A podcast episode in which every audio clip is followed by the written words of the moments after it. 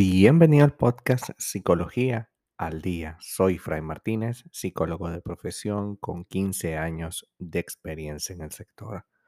Como pudiste ver en el título de este episodio, hoy vamos a hablar un poco acerca de querer a una persona, pero no aguantarlo. Son cosas que parecen irónicas, pero son tan ciertas que hoy vamos a conversar un poco acerca de ellos. Puedes incluso querer muchísimo a tus padres, por ejemplo, pero cada vez que los visitas, estás deseando irte lo más rápido que puedas. Es posible también que tengas un amigo del que conoces mucho, te conoces con él desde la infancia y parece adorable y buena persona, sin embargo, cada vez se te hace más pesada su compañía. Incluso puedes llegar a tener una relación de pareja en la que es tu pareja, tú lo quieres, no es mala persona, pero llega un punto en la conversación, llega un punto en la forma en la que se desarrollan las cosas, que tú te vas preguntando, bueno, si yo lo dejara, ¿qué pasaría si yo lo dejara? Y evidentemente eso va causando una situación que cada vez puede ir alterando la manera como se desarrolla esa dinámica. Todos en algún punto hemos tenido relaciones ambivalentes, lo que acabo de conversar. Relaciones en las que las queremos, las respetamos, pero a pesar de ello nos incomodan y hasta los odiamos en algún punto. Esa experiencia, la de sentir odio, entre comillas, Resulta difícil de entender, pero es tan común y por eso hoy vamos a hablar.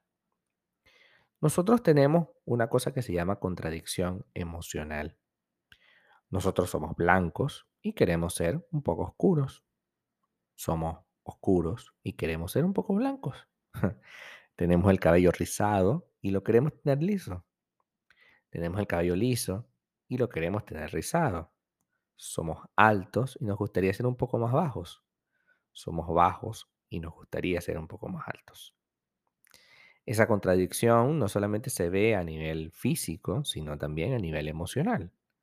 Podemos llegar a querer a alguien, pero por diversas circunstancias también podemos llegar a odiarlo y a no aguantarlo. No soportar a las personas que amamos no nos convierte en una mala persona, sino en un ser humano normal. Esto es algo que sentimos todos. Sin embargo, eh, hoy tenemos que trabajarlo. Uno puede querer de manera sincera, auténtica a sus padres, a sus abuelos, a sus hermanos incluso. Sin embargo, somos conscientes de que debido a ciertas actitudes, a ciertas dinámicas, no podemos compartir con ellos mucho tiempo.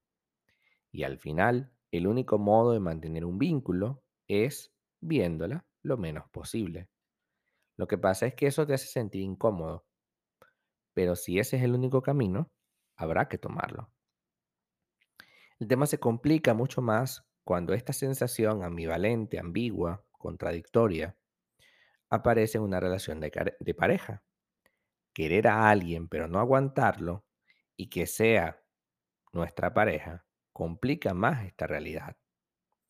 Porque si es un padre, una madre, pues con no verlo tenemos.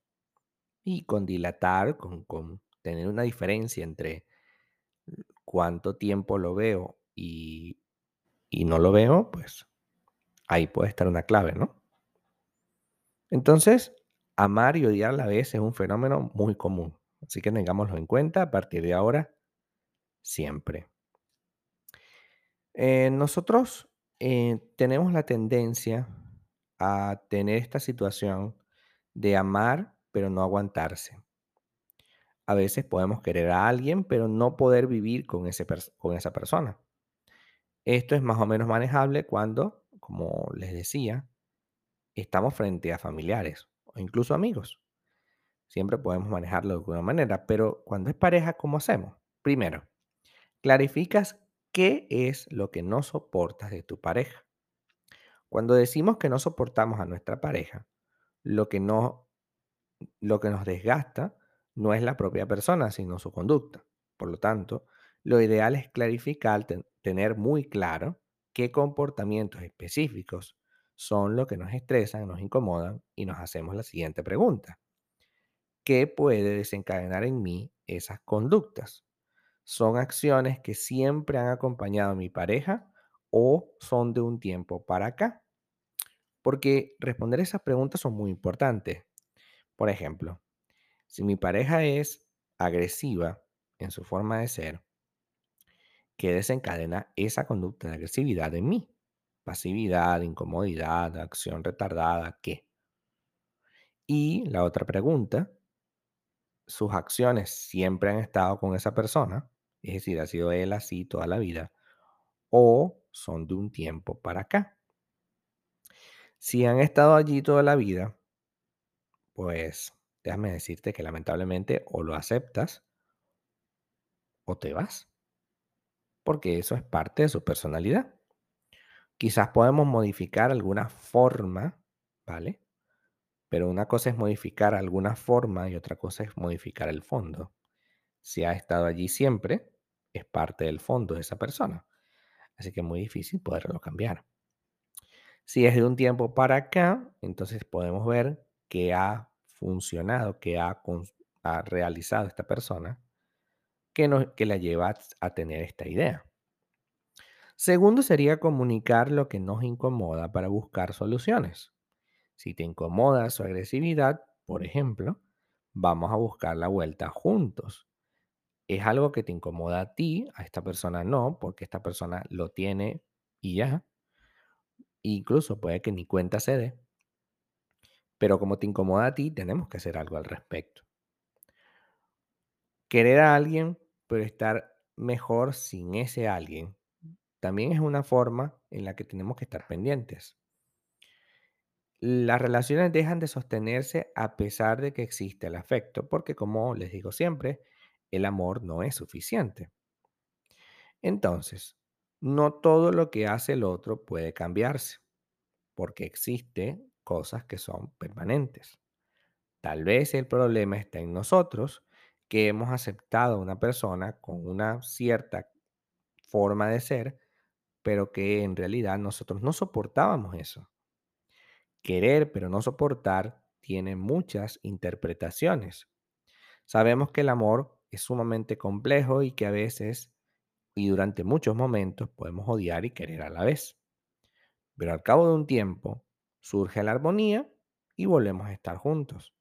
Sin embargo, si todo lo que vemos de esa persona nos genera rechazo, esto afectará las emociones y dará paso al famoso desprecio.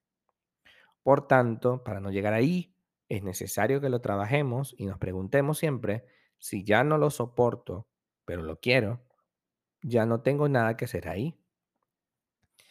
Porque si no puedo trabajar el tema, si, si lo que necesito es que sea alguien totalmente diferente a lo que es, pues en ese caso tenemos que tomar una decisión contundente, porque es muy difícil que una persona que sea de una manera vaya a cambiar solamente por, por nosotros.